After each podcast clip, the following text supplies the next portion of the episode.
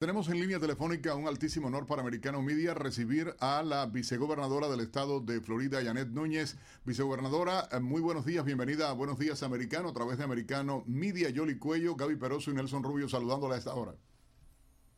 Buenos días, ¿cómo están los tres? Muy bien. Muy bien. Muy bien. Vicegobernadora, bueno, hablando acá de política, mire qué cosa más rara, una tacita de café, un poco de café en la mañana temprano, pero hablando de política, elecciones y todo el proceso. ¿Cómo ve usted el proceso electoral en Florida en este momento? Ah, estábamos eh, denotando hace algunos minutos y marcando el hecho de que hay baja participación, algo que llama la atención específicamente en el condado Miami-Dade como sabemos, hay baja participación. Yo creo que parte de eso es que muchas personas eh, han cambiado lo que es la forma, la manera en, cómo votan. Y yo creo que muchas personas les gusta ahora ir eh, o las bibliotecas o muchas personas también les gusta ir el día de las elecciones. Eh, yo creo que también el hecho de que el Partido Demócrata, como tiene una contienda eh, entre los que están eh, para gobernador, en, para el Partido Demócrata, no hay mucho entusiasmo en, en esos candidatos. Yo creo que también eso ha, hemos visto que no hay entusiasmo en el Partido Demócrata. Están saliendo a votar mucho más republicanos eh, que los demócratas. Que yo creo que eso es parte de, del proceso. Yo creo que las personas, obviamente, eh, en esta temporada de agosto todavía están de vacaciones, están regresando a las escuelas y hay muchas cosas entre manos, pero yo creo que a medida que va pasando esta próxima semana y el día de las elecciones, yo espero que la lo que es la votación eh, se, vemos aumento en los números. Ahora, vicegobernadora, ¿qué va a motivar a las personas a escoger a uno u otro candidato? Está el tema de la inflación, el tema económico, adicionalmente hay temas como el aborto. ¿Qué cree usted que va a prevalecer a la hora de decidir? Bueno, yo creo que eh, yo creo que el tema más importante en todas las contiendas, no importa si es para junta escolar o si es para gobernador, yo creo que el, el tema de la economía es algo que uno no puede, que es algo que uno no puede quitarse eso de encima porque todo el mundo lo está sintiendo, todo el mundo está afectado, todo el mundo ha visto las ramificaciones cuando va al supermercado, cuando vas a echar gasolina. Y yo creo que ese es el tema eh, no solo el número uno, el número uno, el número dos, el tres y el cuatro, y las personas ya están hartos de, de lo que han visto bajo la administración Biden, y yo creo que eso va a impactar los demás escaños, sea o no sea algo que esté relacionado directamente con lo que es manejar la economía.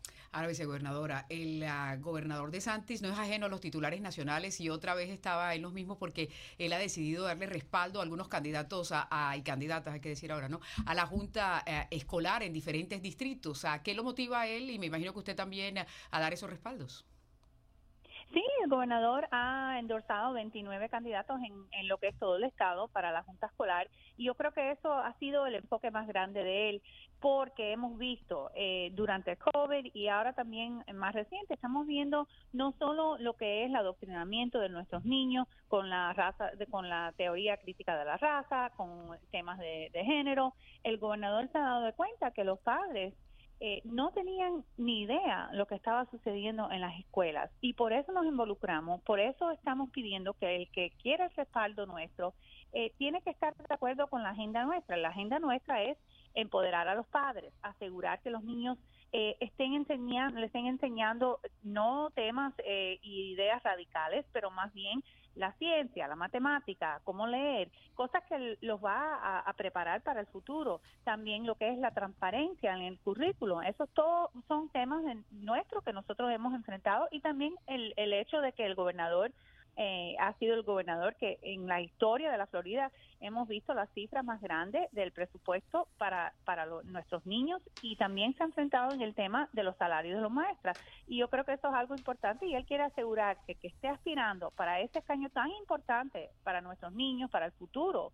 Eh, es algo que el gobernador está muy enfocado, yo también, y yo creo que eso es algo que vamos a seguir eh, hablando hasta el día 23 de agosto y en algunos casos hasta noviembre cuando los estaños se van a decidir. Vicegobernadora, la postura de, eh, o en este caso la posición del gobernador, hay un liderazgo real en el Estado, ah, más allá de partidos, muchos simpatizan con él, sin embargo, los ataques de parte del Partido Demócrata tratando de desacreditar las encuestas le favorecen ampliamente al gobernador. Ah, sin embargo, han utilizado el tema racial, el tema de la policía, el tema de la educación, el tema de la economía, cuando Florida es de los estados que en la nación americana tiene más sólidos indicadores en positivo a favor de sus residentes. ¿Cuál sería el mensaje a la gente que nos está viendo, los que son seguidores del gobernador, los que son seguidores de los republicanos y también para los que no lo son, obviamente?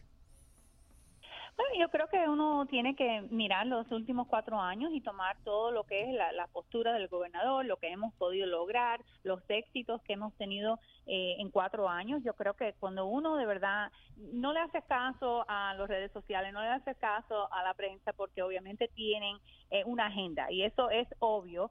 Eh, con la crítica y muchas veces las mentiras que están hablando del gobernador. Pero cuando tomas en cuenta los éxitos, por ejemplo, el tema del medio ambiente, que muchas personas que, que no son republicanos, que son independientes, que son demócratas, eso es un tema muy importante para ellos. El medio ambiente, el gobernador se ha enfrentado a este tema. Hemos podido lograr más de 3 mil millones de dólares para restaurar los Everglades, para, para mejorar la calidad del agua, etcétera. El tema de educación, asegurando que nuestro estado esté preparado por, por cuestiones de infraestructura también el manejo del COVID, muchas personas lo criticaron, eh, decían que, que no, él no le importaba la, el bienestar, la salud, y cuando uno se da de cuenta, cuando ya hemos podido analizar eh, todo lo que pudimos lograr, asegurar que las personas pudieran mantener sus negocios, eso yo le puedo decir que cuando yo salgo, no importa si es al supermercado, a la tintorería, a la cafetería, las personas están sumamente agradecidos que el gobernador de Santos tomó esa esa postura que, que de verdad tomó un poco de coraje porque muchos otros los criticaban y otros gobernadores siguieron los pasos del gobernador de Santos porque no, no tenían el coraje de ser primero, ¿verdad? pero yo creo que en, en resumen, yo creo que el, votante va a mirar los últimos cuatro años y va a decir, gracias a Dios que el gobernador de Santos estaba ahí, gracias a Dios que hemos podido seguir luchando, la Florida está en, bueno, con respecto a la economía, el manejo de COVID, todos esos temas que las personas están tratando de, seguir hacia adelante, de, prosperar el futuro de nuestros niños. Todo eso es algo que yo creo que el votante cuando tiene que tomar esa decisión va a votar por DeSantis y Núñez. Ahora, vicegobernadora, por el lado de la pandemia quedó claro que las políticas que él aplicó, que fueron bastante arriesgadas, tuvieron resultados. Sin embargo, tratando de ser aquí abogada del diablo, hay quienes critican fuertemente a Ron DeSantis asegurando que es radical, que no quiere proteger.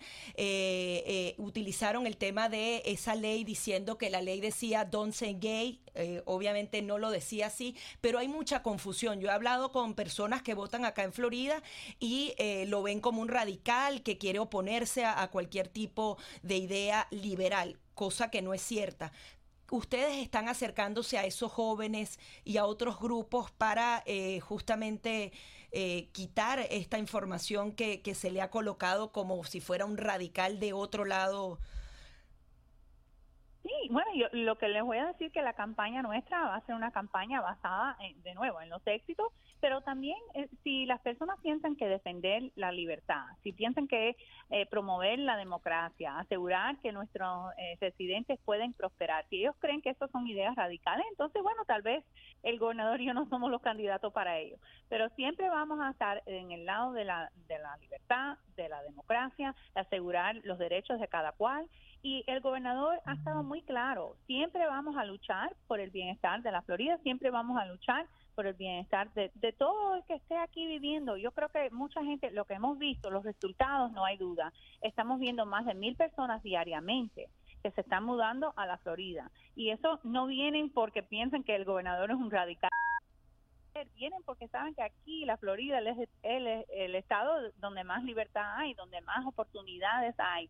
Eh, lo que es el sistema escolar eh, eh, de las universidades, el número uno en el país.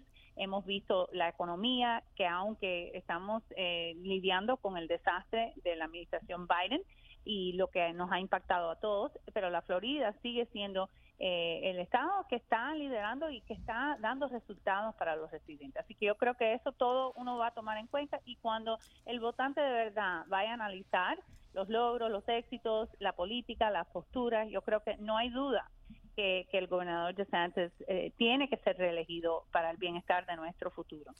vicegobernadora, la fiscal Ashley Moody ha solicitado a la administración Biden que se declare una emergencia por la situación con el fentanilo en el estado de la Florida. Recientemente hay una estadística que dice que desafortunadamente es una de las áreas donde más personas están muriendo por el consumo de esta droga. ¿Qué se va a hacer y qué se puede hacer para, para controlar este, este flagelo que está afectando no solo al estado de la Florida, sino también a otros estados de la Unión Americana?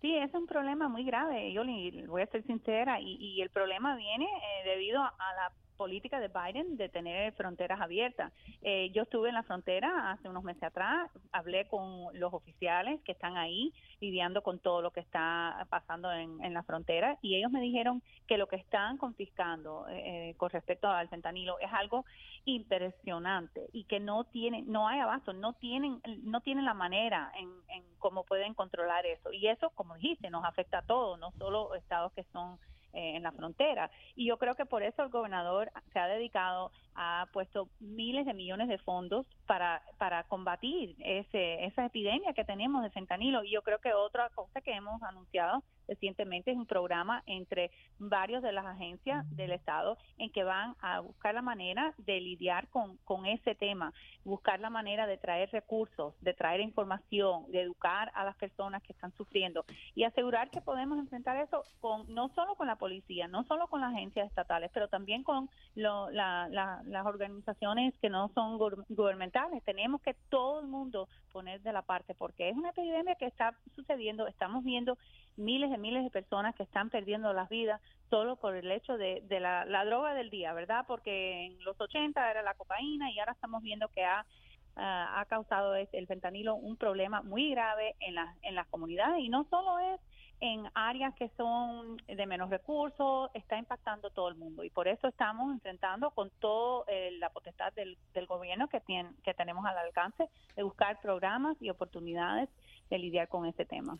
Vicegobernador, intentando no desaprovechar la posibilidad de tenerla usted en esta mañana a través de Americano Media, quisiera preguntarle, porque ciertamente ha bueno, ocurrido en Florida la postura suya, la postura del gobernador Ron DeSantis de inmediato, luego de los hechos del allanamiento por parte del FBI de la casa del presidente Donald Trump, sus declaraciones en apoyo al ex presidente, igualmente a de el gobernador, a otros altos oficiales electos en nuestro estado. A hoy, al día de hoy, ¿cuál es su postura? ¿Qué, qué, qué tiene que decir al respecto? Bueno, yo todavía estamos tratando de, analizar cuáles son las razones que, enviaron a 30 agentes de la FBI. Eh, el gobernador también estaba hablando de cómo es posible que con respecto a algo de, de, un presidente, un, un expresidente, que por lo menos tenemos que tener la información. Eh, yo creo que esas acciones eh, siguen lo que es una falta de confianza eh, del, del, público y hay muchas personas que, que no son fanáticos de Donald Trump, pero que dicen que es obvio que el gobierno estaba en contra de él desde que antes que antes que saliera electo como presidente, durante todo término de presidente y ahora eh, muchas personas dicen que es algo que les recuerda de, de los países de donde vinieron. Por ejemplo, eh, yo estuve con un expreso político y me dijo que cuando él vio eso, que le recordaba cuando iban a su casa o a la finca de él. Y es algo que yo creo que para nosotros, especialmente de los hispanos, no nos gusta ver eso y yo creo que hay que dar más información de lo que han dado. Yo sé que han dado partes del warrant, yo sé que han dicho que eran eh, documentos que eran eh, sumamente importantes, clasificados, pero solo el hecho de los documentos uno se, se tiene que preguntar, bueno, y, y, todos los emails de Hillary, ¿qué pasó con eso? ¿Por qué no hubo eh, la, lo que era, lo que vimos lo mismo con, con Hillary, Hunter Biden? Todos estos temas yo creo que las personas ven un poco de hipocresía en la aplicación de la ley y cómo se conducen cuando, cuando se trata del presidente Trump. Vicegobernadora, ¿usted cree que esto lo que quiere es impedir la carrera de Donald Trump a la presidencia y en ese caso Ron DeSantis podría ser la segunda figura al bate en, en el Partido Republicano? Bueno, yo creo que es cierto que hay motivaciones políticas, no, no hay duda. Yo creo que todo el mundo eh, lo realiza, pero esto obviamente no tiene nada que ver con nosotros, ni con el gobernador, ni con la, carrera futura de él. Yo creo que el gobernador ha dicho en varias ocasiones, se cansa de decirlo, pero bueno, eh, eh, simplemente él está enfocado en la reelección uno tiene que enfocarse en, el tema que tienes delante, ¿verdad? No puedes estar pensando en el futuro si no tienes el, próximo paso. Pero no le han pedido prepararse ni nada, porque es algo que hay que pensar. Nadie ha, insistido, yo creo que ha insistido el gobernador eh, que su principal misión es eh, seguir con los floridanos, apoyar a los floridanos, seguir con bueno, su ganar la elección, ¿no? Vicegobernadora, no sería periodista si no hago la pregunta de darse ese movimiento hacia la candidatura o postulación del gobernador Ron DeSantis a la presidencia de Estados Unidos. ¿Podríamos ver la primera mujer eh, latina en la historia de, de, este estado como gobernadora de Florida? O sea, ¿se postularía usted para ese eh, cargo? Nelson, yo, yo, a mí me preguntan eso diariamente. Yo creo que es la pregunta del, del siglo, ¿verdad? La pregunta de los 6 millones. Eh, yo, bueno, por si acaso puede dejar los 6 millones, no vamos a poner bravo, yo. bueno, ese es un tema de, para otro día. Yo creo que nosotros estamos de nuevo enfocados en, en la reelección. Vamos a seguir luchando para que todo el floridano tenga eh, los próximos cuatro años un, un futuro seguro. Yo soy una persona de mucha fe y yo sé lo que Dios tiene en destino. Muchos los hombres quieren hacer los planes y Dios se ríe de, de nosotros. De nosotros. Ahora, pero, pero, a, pero a propósito, vicegobernadora, ¿cómo es la dinámica? el próximo paso y ya veremos lo que tiene el futuro. Es en el 2024, ¿verdad? El gobernador está aspirando a la reelección, por lo tanto, él estaría ya, eh, si es reelegido, dos años en su, en, su, en su administración. Si él decide lanzarse, él puede seguir como candidato y gobernador o tendría que dejar la gobernación y lanzarse como candidato? Bueno, yo lo que tengo entendido es que uno puede lanzar una campaña, pero el momento que eres el, candidato eh, escogido, o sea, para para la nominación, para aceptar la nominación, entonces en ese momento tendrías que dejar el escaño. Así que y entonces lo, eh, asumirías eh, su segundo al mando. política o, ¿Lo asumiría el segundo al mando o tendría que ir a elecciones? O sea, ¿usted tendría que, asumiría usted la, la gobernación? sí, sí. Sí, no, el proceso aquí en la Florida, como en muchos otros estados, el momento que el gobernador denuncia o hay algún problema que tiene que dejar de ser gobernador, la, la vicegobernadora o el vicegobernador en ese momento toman mano. Ah, ok. Bueno, ahí tiene el cambio. Nos da gusto, sí, sí, ya, ya está. Pero de cualquier manera, yo, yo insisto y creo que es positivo verlo de esa manera, la postura que ha mantenido el gobernador, la vicegobernadora y los líderes del Partido Republicano en el Estado, y es eh, enfocarse en los resultados de las elecciones que pueda ganar el gobernador la, y los candidatos que están eh, eh, republicanos en este momento para mantener la casa, en, en, este caso a nivel estatal, pero también apuntando a las elecciones eh, para el Congreso de Estados Unidos en el Senado y en la Cámara de Representantes. Vicegobernadora, un placer saludarle tan temprano en la mañana. Gracias por estar con nosotros. Siempre un placer estar con ustedes. Ustedes pronto de nuevo. Cómo no, así va a ser. Oye, también pueden opinar ustedes, los amigos que están a esta hora en sintonía con nosotros a través de Americano Media en Buenos Días Americano, el 305-482-6251 es el teléfono para que opinen, ¿no? Claro que sí. Y queda el gran interrogante, ¿verdad? Porque eh, dos años en política es bastante. 2024 son las elecciones presidenciales, pero va a depender si Donald Trump anuncia o no anuncia que va a ser candidato. Si él dice que no, se amplía el ramillete porque hay una gran cantidad de personas que están esperando eso, ¿no? Pero si dice que sí, pues ya sabes que él le ha ido bastante bien eh, endorsando candidatos en las primarias, así es que él tiene casi que asegurada la nominación. Todo esto hay una frase, hay que decirlo, hay una frase clásica que dice más claro que el agua. Ahí no hay nada que pueda hacerse de otra manera. Pero sí queremos que ustedes opinen a través de la línea telefónica, el 305 C, a ver, 305 482 6251. Así es. Pero primero hacemos una pausa, llame y por supuesto queremos escucharles. Ya regresamos.